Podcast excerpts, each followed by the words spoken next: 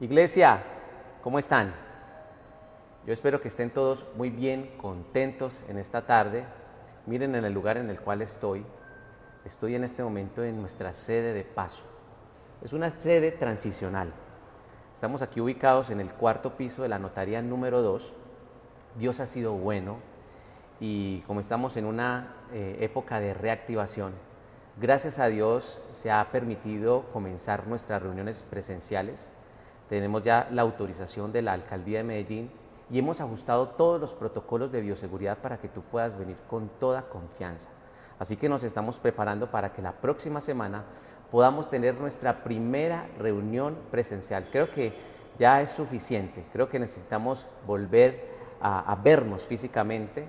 Si bien todavía no podemos darnos abrazos y besos, por lo menos el vernos, el saber que estamos juntos va a generar algo especial. Así que los esperamos para la, para la próxima reunión el próximo sábado a las 5 y 30 de la tarde, por supuesto con previa inscripción, que en redes sociales estamos dando toda la información, pero ya es un hecho de que vamos a comenzar. Y después de que nosotros pasemos de nuestra sede de paso, eh, unas cuantas semanas estaremos aquí eh, iremos a, nuestra sede Gran Comisión, el Centro para la Gran Comisión, que en este momento se encuentra ultimando detalles y esperamos que eh, antes de que termine este año podamos tener nuestra sede propia. Dios está haciendo algo eh, poderoso en, nuestra, en nuestro CGC. No, les voy a, no les voy a mentir, ha sido un trabajo arduo el que hemos tenido durante este tiempo, lo estamos haciendo con todo el cariño, con todo el amor, hemos visto el respaldo de Dios Hemos visto cómo los muchachos eh, los sábados van a orar, se reúne la gente a orar e interceder. Y quiero decirles que este es un tiempo para interceder, para orar, porque al final es Dios el que está levantando esta obra, pero Él quiere contar con nosotros, que tengamos sentido de pertenencia. El hecho de que no podamos reunirnos eh, físicamente durante todos estos meses no quiere decir que la iglesia se ha diluido, por el contrario, somos más fuertes que nunca y tenemos que tener un sentido de pertenencia. Y si hay un momento en nuestra historia como iglesia, como Senfol Poblado, en el cual tenemos que tener sentido de pertenencia, es justo este momento. Y para momentos como estos, creo que es pertinente que en el mes de la Biblia, en el cual hemos venido hablando durante estas semanas, podamos ir a ella para eh, poder extraer el mensaje que el Señor quiere para nosotros en esta tarde. Y, y creo que en Marcos capítulo 2, hay un mensaje de fe muy apropiado para cada uno de nosotros, que creo que en el contexto en el cual cada uno se mueve, va a encontrar una respuesta de Dios. Así que quiero invitarte para que vayas y traigas tu Biblia, si no la tienes ahí al lado, trae tu Biblia y vamos a leer Marcos capítulo 2. A partir del versículo 2 hay una historia en la cual Jesús vivió y tres de los cuatro evangelios que encontramos en la Biblia registran la misma historia. Esta es una historia de fe, es un desafío de fe. Creo que el centro de esta historia es un llamado hacia la fe y cómo la fe produce milagros, que creo que es pertinente para este tiempo. Así que vamos a leerlo juntos. Marcos capítulo 2, versículo 2 en adelante. ¿Ok? Dice, entró Jesús otra vez a Cafarnaún después de algunos días y se oyó que estaba en casa. E inmediatamente se juntaron muchos, de manera que ya no cabían ni aún a la puerta, y les predicaba la palabra. Entonces vinieron a él unos trayendo un paralítico que era cargado por cuatro. Y como no podían acercarse a él a causa de la multitud, descubrieron el techo de donde estaba y haciendo una abertura bajaron el lecho en que yacía el paralítico. Versículo 5. Al ver Jesús la fe de ellos, dijo al paralítico, Hijo, tus pecados te son perdonados. Y estaban allí sentados algunos de los escribas, los cuales cavilaban en sus corazones. ¿Por qué habla este así? Blasfemias, dice. ¿Quién puede perdonar pecados sino solo Dios? Verso 8. Y conociendo luego Jesús en su espíritu, que cavilaban de esta manera dentro de sí mismos, les dijo, ¿por qué caviláis así en vuestros corazones? ¿Qué es más fácil decir al paralítico, tus pecados te son perdonados, o decirle, levanta, toma tu lecho y anda. Verso 10. Pues para que sepáis que el Hijo del Hombre tiene potestad en la tierra para perdonar pecados, dijo Jesús al paralítico, a ti te digo, levántate, toma tu lecho y vete a tu casa. Entonces él se levantó enseguida y tomando su lecho salió de delante de todos, de manera que todos se, se asombraron y glorificaron a Dios diciendo, nunca hemos visto tal cosa. Esta es una historia muy conocida en el Evangelio.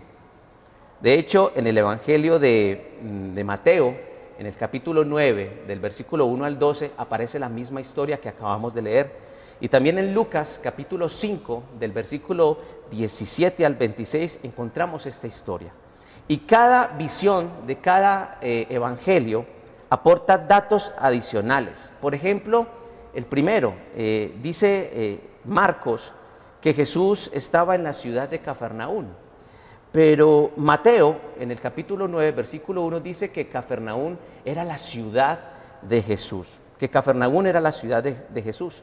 Y si es así, ¿por qué generalmente nosotros conocemos a Jesús como el Galileo o Jesús de Nazaret o conocemos a Jesús como el león de Judá? Hay como una serie de lugares geográficos que eh, están con el nombre de Jesús y que nos da una idea de su nacimiento o de dónde se crió o dónde desarrolló su ministerio. Y para algunas personas esto trae confusión. Por eso quería comenzar eh, generando este, este contexto, que pudiésemos conocer un poco acerca de lo que nos dice la Biblia, acerca de Jesús en este, en este tema. Vamos a recordar lo siguiente. Por ejemplo, eh, en los tiempos de Jesús, eh, Israel estaba dividido en tres grandes provincias. Al norte estaba eh, la provincia de, de Galilea y en el centro estaba la provincia de Samaria y al sur está la provincia de Judea. Y cada región o cada provincia tenía sus propias ciudades. Por ejemplo, en, la, región de Judea estaba la ciudad de Belén, y en la, en la región de Galilea estaba eh, la ciudad de Nazaret y estaba también la ciudad de Tiberiades o de Capernaún. Pues resulta que Jesús nació en la ciudad de Belén, o sea, en la región de Judea. Eh, creo que todos recuerdan la historia de que José y María tuvieron que salir en un censo y prácticamente en la ciudad de Belén eh, encontraron un, un, pequeño establo y fue allí donde nació Jesús. Ya había una profecía que eh, decía que el Salvador iba a nacer en esa ciudad, pero para José y para María este era un, quizás un, nacimiento accidentado, no tenían planificado que el bebé naciera en aquella ciudad, pero para Dios eh, era muy claro que iba a estar allí. Entonces por eso se dice que Jesús nació en Belén.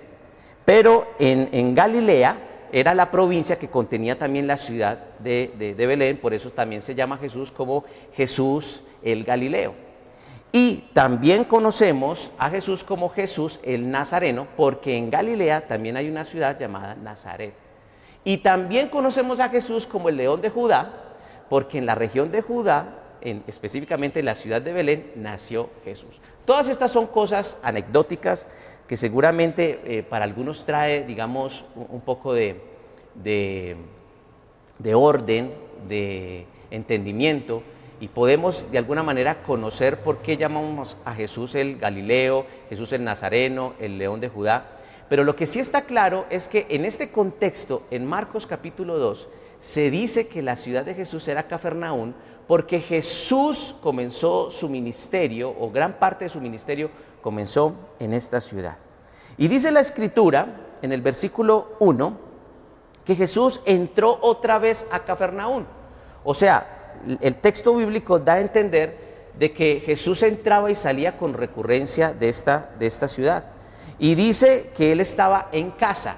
Dice que Jesús entró otra vez a Cafarnaún y que estaba, y que estaba en casa. La pregunta es, ¿en casa de quién? ¿En casa de quién estaba Jesús? ¿Estaba en su propia casa o estaba Jesús en la casa de Pedro? Pues bien, en, los, los estudios aseguran, digamos, dos teorías respecto de esto, porque de pronto la Biblia no es muy claro para saber en qué casa y seguramente no es importante para el centro o el mensaje de esta historia. pero se presume que esta era la casa de Pedro, donde vivía Pedro con su esposa, con su suegra, pero también se dice que era la casa de Jesús y que para un carpintero hacer una casa de madera pues no era para nada difícil. Lo que sí es claro es que Jesús estaba de viaje, él regresó de viaje y llegó a su casa.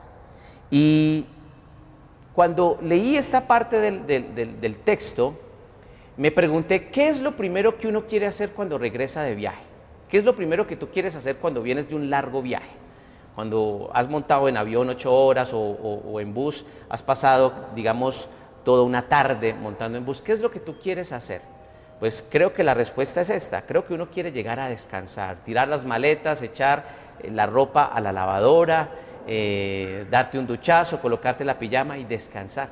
Pues bien, la Biblia dice que Jesús venía de un, de un viaje, ¿cierto? Eh, llegó a su casa, a Cafarnaún o a la casa de Pedro o a la casa del que sea, no lo sabemos, pero llegó a una casa y dice el texto, dice la escritura, que, que cuando Jesús estaba allí, inmediatamente Jesús fue recibido como una celebridad, porque mucha gente se agolpó en, la, en las puertas de la casa y entraron a la casa de Jesús.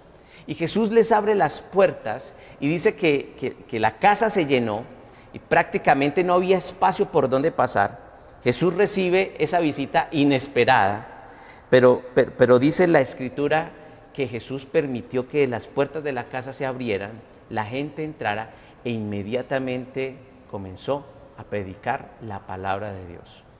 Qué tremenda actitud tenía el Señor. Jesús abrió su casa y les predicó la palabra.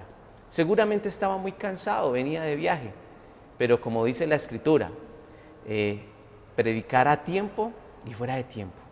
Toda oportunidad que nosotros tenemos, todo momento que vivimos en nuestras vidas, todo contacto que tenemos con las personas en el día a día, momento a momento, es una oportunidad para sembrar eternidad.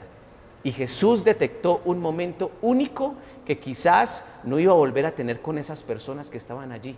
Seguramente estaba muy cansado, pero él vio que todas las personas estaban llenando su casa inmediatamente él detectó una oportunidad para sembrar eternidad y comenzó a predicar el Evangelio.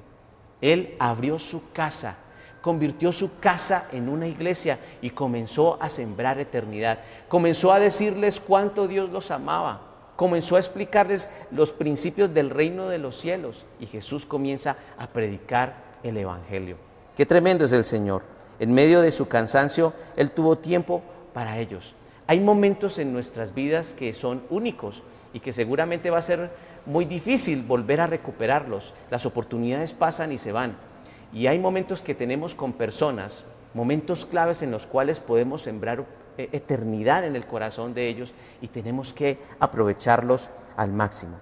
Sin embargo, a partir del versículo 3, y es aquí donde quiero centrar, digamos, este tiempo, porque creo que está el, mensaje central, a partir del versículo 3, se desarrolla esta, esta escena. Ya hasta, hasta este momento vemos a Jesús eh, en una casa llena de gente después de un viaje. Él comienza a predicar el Evangelio, pero a partir del versículo 3 pasa algo bastante interesante. Dice, entonces, versículo 3 dice, entonces vinieron a él unos trayendo un paralítico que eran cargados por cuatro.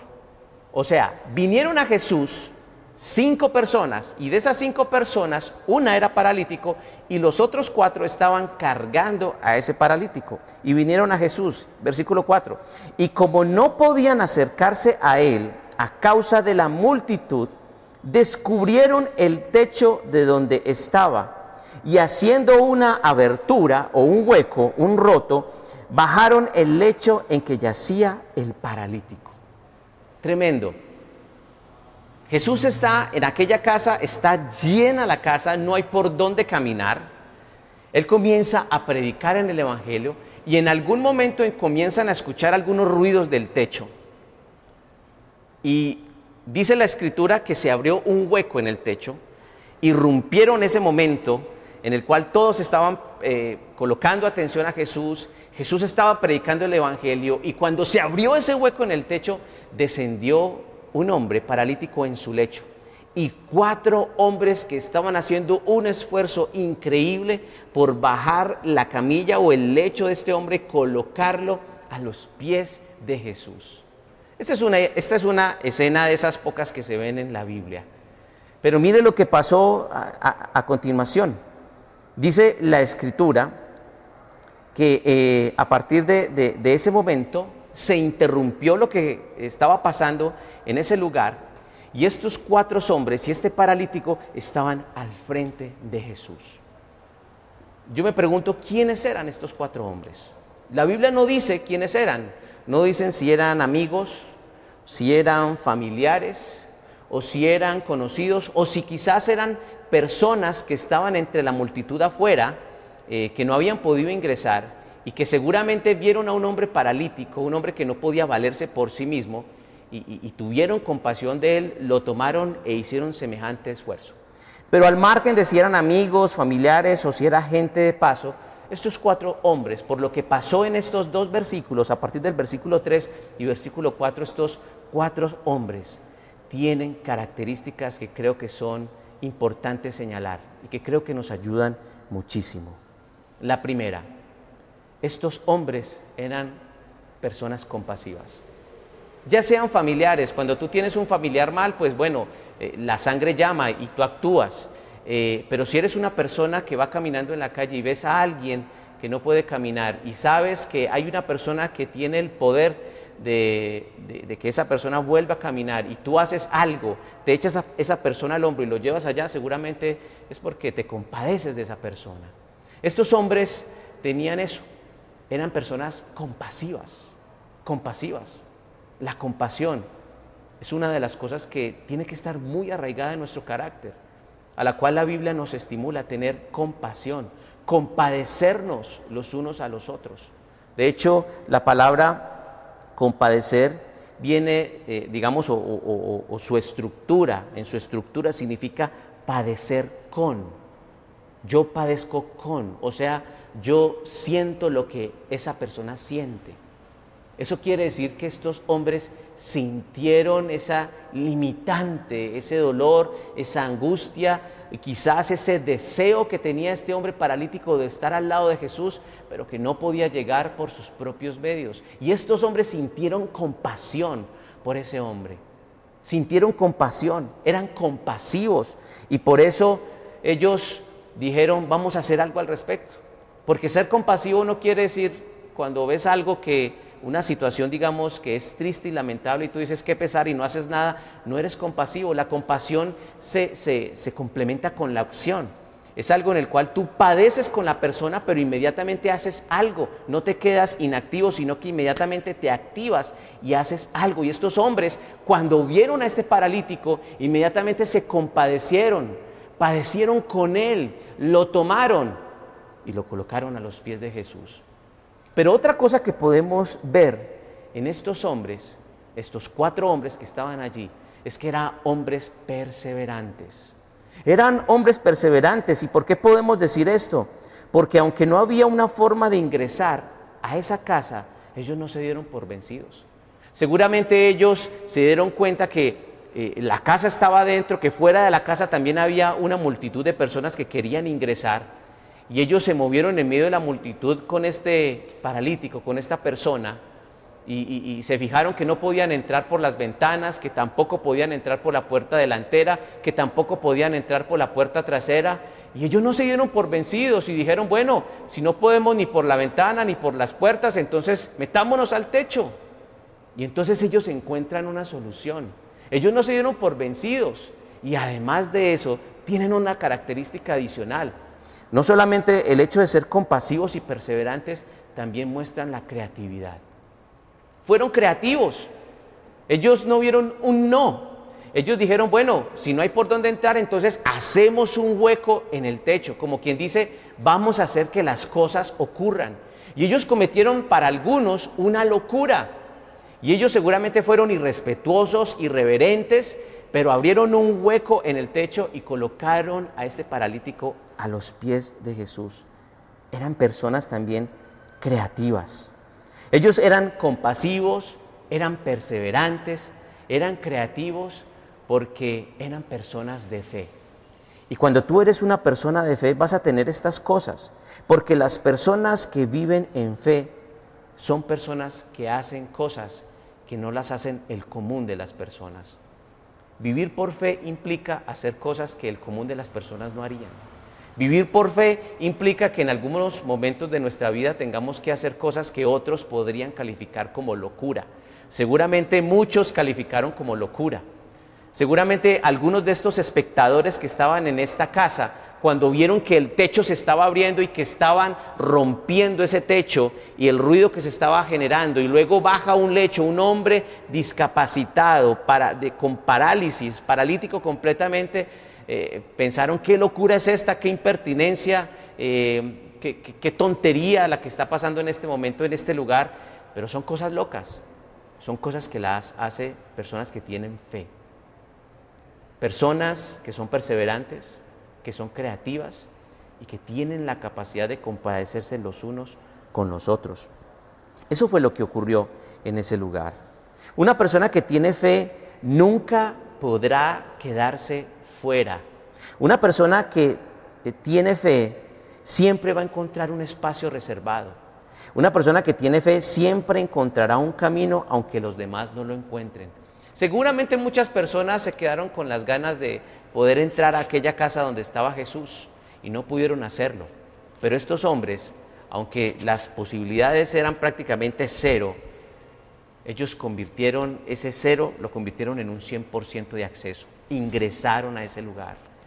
Y dice la escritura que cuando eso ocurrió, Jesús los vio. No solamente los vio Jesús, los vio todo el mundo.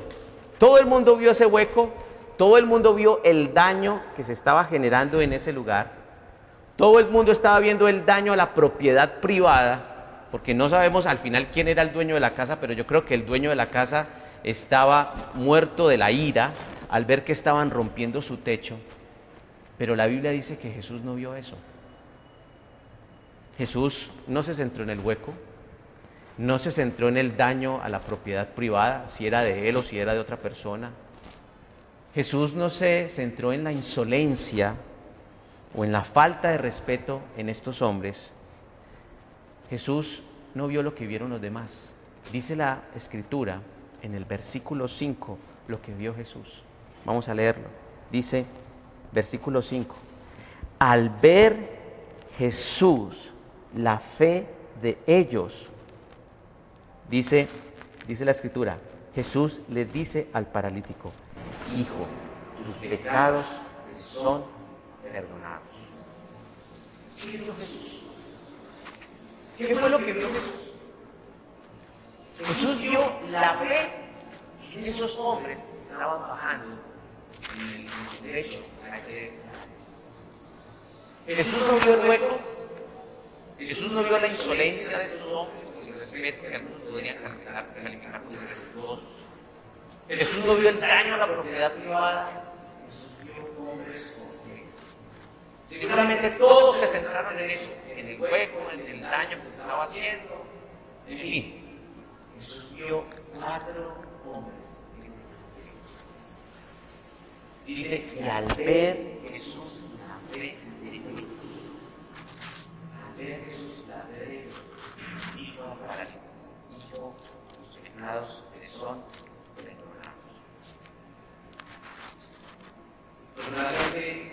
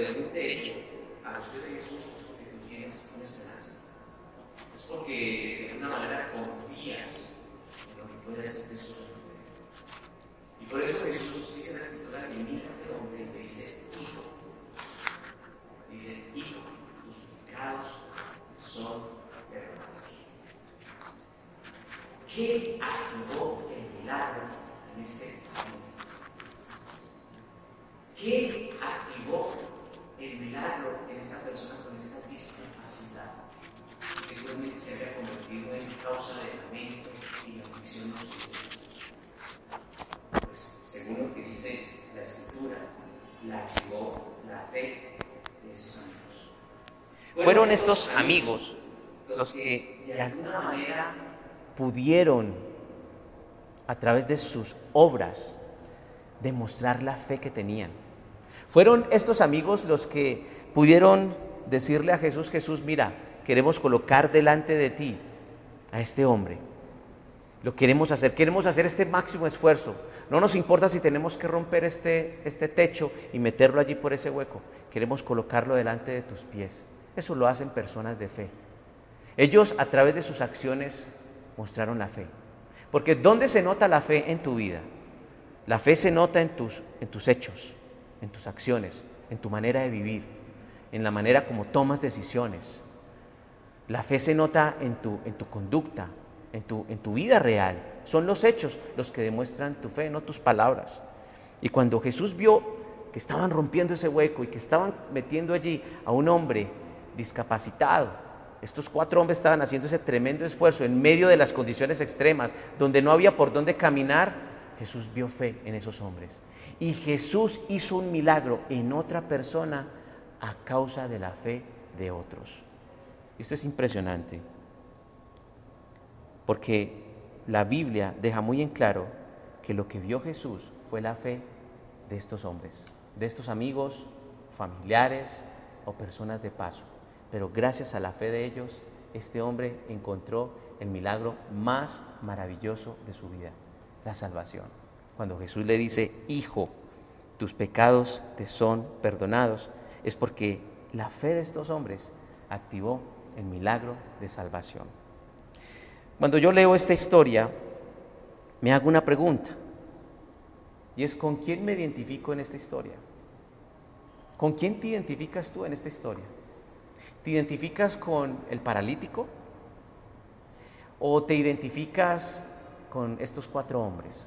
¿Con quién te identificas? Porque si tú te identificas con el paralítico, seguramente hay un mensaje para ti. Y es, tenemos que aprender a dejarnos llevar por aquellos que quieren presentarnos a Jesús. Seguramente hay personas en tu vida que han estado orando por ti, te han estado compartiendo la palabra de Dios, ellos han sido muy insistentes, han estado ahí contigo, son personas que quieren ayudarte, son personas que quieren que tú conozcas a Jesús, que tú crezcas y madures espiritualmente, que salgas adelante en tu vida. Son personas que realmente te aman y les interesas, por cierto. Pero también tú puedes, digamos, puedes identificarte con estos cuatro amigos. Seguramente tú dices, no, no me identifico con el paralítico, pero sí me identifico con estos cuatro amigos. ¿Por qué te identificas por estos cuatro amigos? ¿Por la fe? Porque si tú te identificas con estos cuatro amigos, creo que la pregunta que valdría hacer es, ¿tienes algún paralítico cerca de ti que necesite de tu fe hoy? ¿Hay alguna persona en tu entorno que es como un paralítico que necesita de tu fe para llevarlo a los pies de Jesús. Esta historia nos deja muy claro algo. Esta historia nos deja muy claro que nuestra fe puede causar milagros en la vida de otras personas. Nuestra fe puede transformar el entorno de una familia. Nuestra fe puede trastornar el entorno de una persona, puede cambiar completamente la vida de una persona, nuestra fe. Tenemos una fe poderosa, una fe que, que salva, una fe que provee, una fe que libera. Nuestra fe es poderosa. Y lo que está mostrando esta historia es que la fe de estos hombres cambió radicalmente la vida de una persona que no tenía esperanza. Y creo que en, medio, en el contexto en el que vivimos, hay personas que son paralíticos. Y seguramente si pudieran moverse por sí mismos, nunca estarían a los pies de Jesús necesitan estar en una parálisis para que otros puedan llevarlo a los pies de Jesús. Seguramente Dios está colocando en este momento en tu vida una tarea muy importante. Quizás son personas de tu familia, son amigos, conocidos, que son paralíticos. Y el Señor está diciendo, ¿por qué no activas tu fe por ellos? ¿Por qué no te levantas tu fe por ellos? ¿Por qué no haces algo como lo que hicieron estos cuatro hombres con estos paralíticos? ¿Por qué no, por qué no hacerlo? Porque si nuestra fe se queda quieta, nuestra fe se puede atrofiar. Nuestra fe es una fe dinámica que tiene que estar en constante movimiento y crecimiento.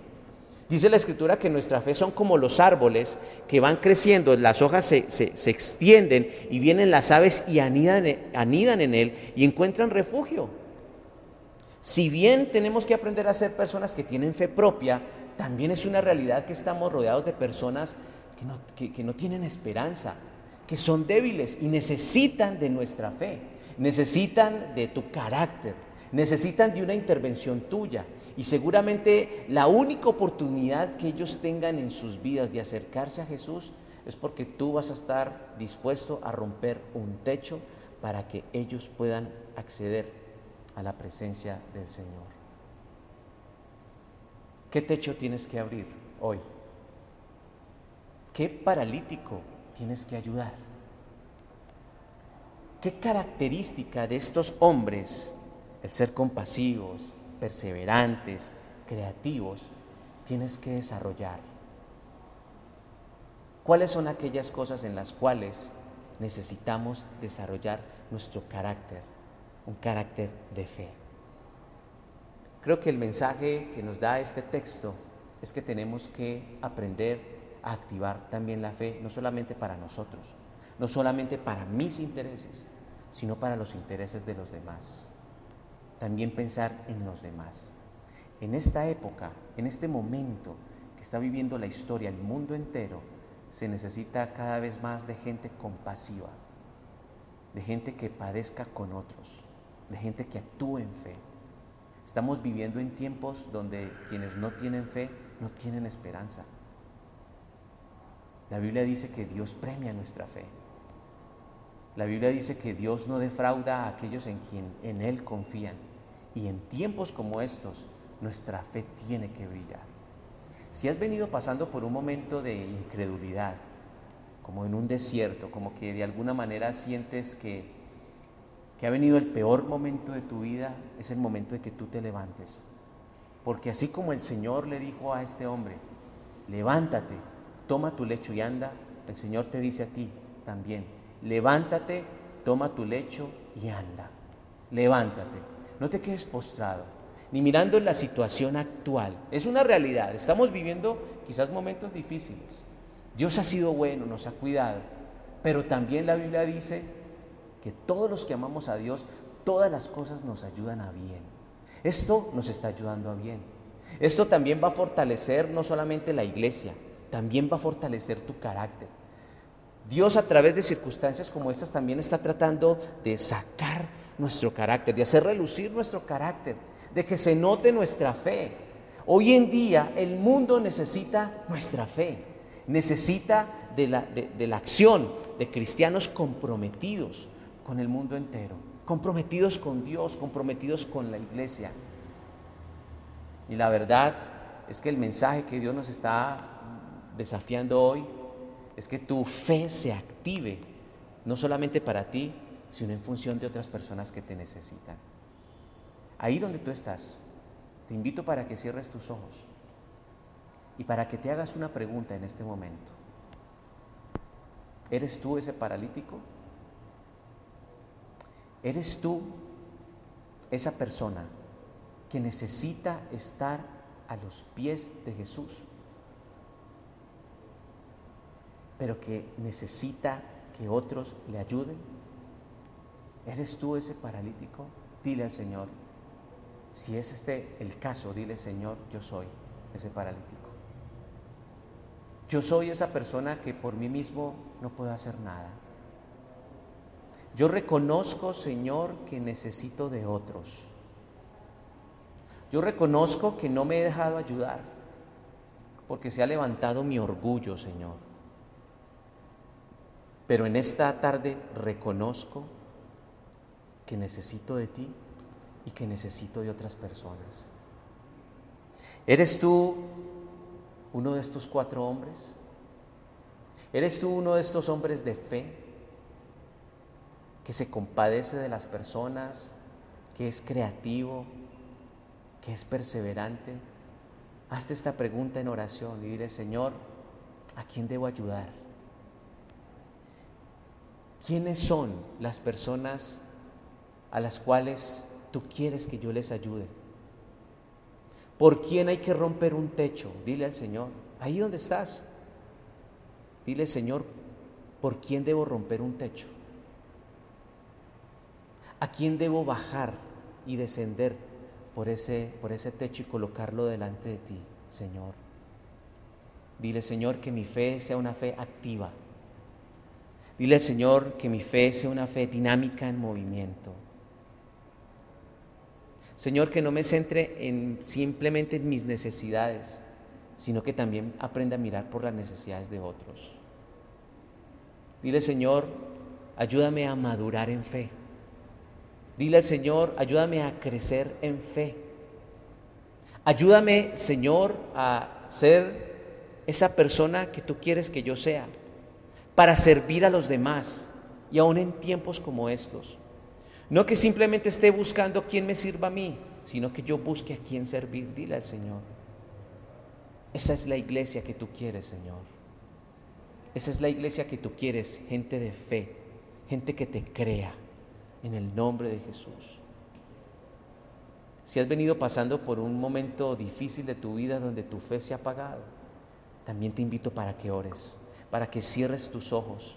Y si es el caso que te tengas que arrodillar ahí donde tú estás, que lo hagas en el nombre de Jesús y que colocándote allí sobre tus rodillas, rodillas le digas al Señor, perdóname Señor por mi incredulidad. Perdóname porque he dejado de confiar en ti. Perdóname porque he dejado de creer en ti. He dejado de creer que tú quieres lo mejor para mí, Señor. Y dile al Señor, perdóname porque he dejado de verte. Perdóname porque he dejado de ver tu poder, tu soberanía, tu autoridad en mi vida, Señor. Perdóname. Y en esta tarde, ya en esta noche, dile al Señor, dile Señor, me levanto en fe en el nombre de Jesús. Reprendo en el nombre de Jesús esta incredulidad que me separa de ti. Y en el nombre de Jesús reprende esa incredulidad que sea echada fuera de tu vida. Y que tú le digas al Señor, me lleno en fe en ti, confianza en ti, Señor. Yo quiero volver a creer que tú estás conmigo, Señor. Que no estoy solo, no estoy sola, Señor. Que tú estás aquí a mi lado, respaldándome, levantándome, Señor que tú estás aquí, Señor, limpiando mi corazón, levantándome en fe para creer lo mejor de tu parte, porque tu mano no se ha cortado ahora. Tú tienes una mano extensa para dar, Señor, según conforme a tus riquezas en gloria, Señor, para darnos lo mejor. En el nombre de Jesús, quiero llenarme en fe. Quiero llenarme de tu Espíritu Santo para creer lo mejor de ti, para creer cosas que aún mi mente, Señor, le cuestan creer. Y en el nombre de Jesús me dispongo a hacer las cosas que hacen las personas de fe. Las cosas, Señor, a las cuales tu Espíritu Santo nos enseña todos los días, en el nombre de Jesús. Aquellas cosas que tú nos dices que hagamos, porque al final lo haces tú, Señor. Padre, gracias por estar con cada uno de nosotros. Gracias porque nos estamos preparando para un momento único en nuestra historia como Senfol, como sede poblado. Gracias porque nos has dado esta sede, Señor, y nos has permitido volver a encontrarnos. Gracias, Señor, porque el Centro para la Gran Comisión es una realidad en la cual pronto estaremos allí, Señor, para impactar esta ciudad, el país y, por qué no, el mundo entero. Gracias, porque ese lugar tú lo estás preparando para que sea lleno de gente de fe, de gente osada y valiente que te cree, Señor Gente osada, valiente y como dice tu palabra, violentos en la fe para arrebatar las promesas que tú nos das a nosotros. Gracias, Señor, por esta palabra que nos has dado en esta tarde, ya en esta noche. Te bendecimos y te damos a ti la gloria y la honra. En el nombre de Jesús, amén y amén. Y si tú estás ahí con tu familia, abrázalos, dales un beso un, abrazo fuerte allí con tu familia y recuerda, el Señor está contigo llénate de Él, vive de fe, porque lo mejor está por venir, porque el Señor está con nosotros. Que Dios te bendiga. Nos vemos la próxima semana aquí en nuestra sede de paso. Bendiciones.